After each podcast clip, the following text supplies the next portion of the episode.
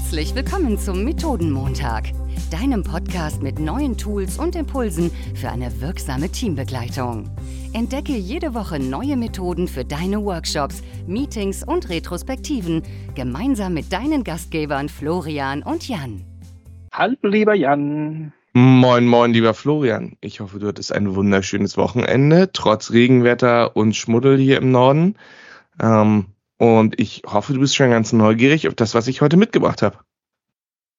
Ich habe ja, ein Tag war sehr, sehr nass, einer ein bisschen trockener und äh, ich freue mich sehr, dass wir heute wieder zusammenkommen und ich bin sehr gespannt, was du uns denn heute so mitbringst und unseren Hörerinnen und Hörern.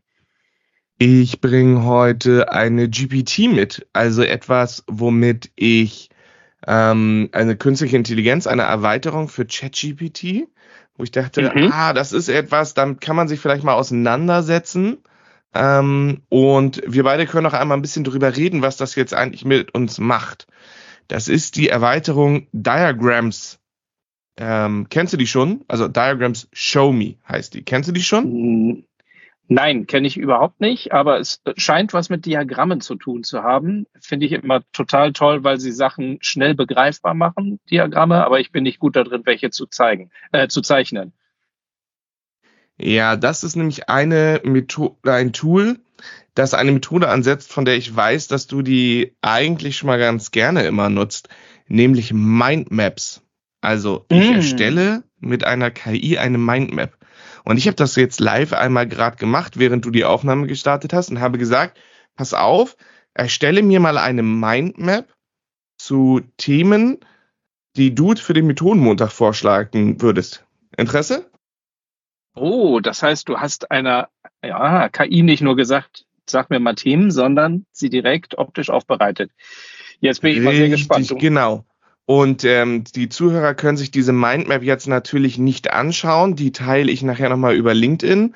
Aber dass du schon mal so ein Gefühl hast, ich habe hier eine Mindmap aufgebaut und er schlägt jetzt aus verschiedenen Oberpunkten etwas vor.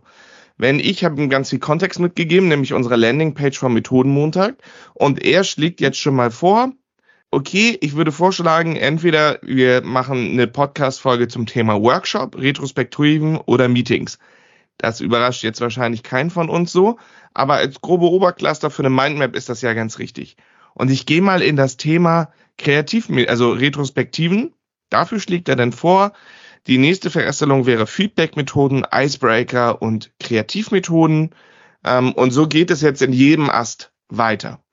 Und was ich an dieser ähm, Methode ganz spannend finde, ist, wenn ich ihm jetzt sage, pass auf, ich möchte jetzt, das interessiert mich, was du vorgeschlagen hast, ich möchte weiter in das Thema Feedback-Methoden gehen, dann schlägt er mir auch wieder eine nächste Ebene vor.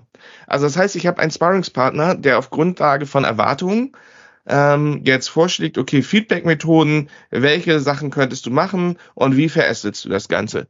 Ich muss sagen, weil ich mir jetzt nicht so viel Mühe mit dem Prompt gegeben habe und äh, so viel Kontext mitgegeben habe, ist das Ganze noch nicht ganz so spannend.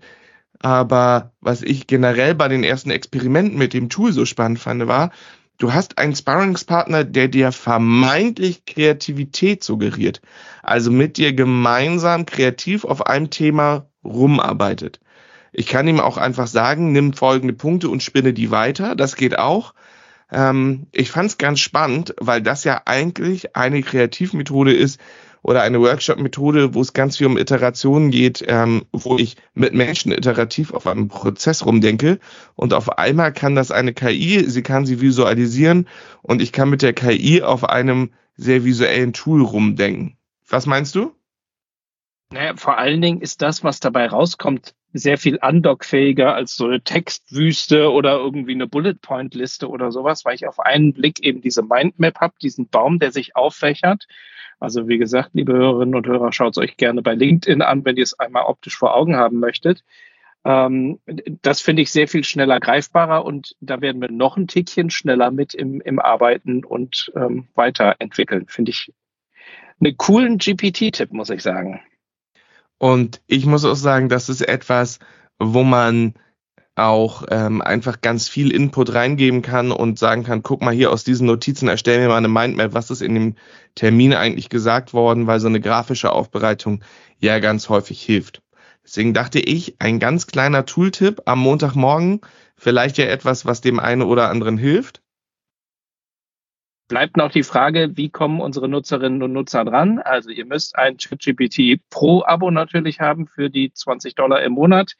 Dann bei den Custom GPTs oder im GPT Store, wie es ja mittlerweile heißt, einfach suchen. Das Ding heißt, sag's nochmal, lieber Jan.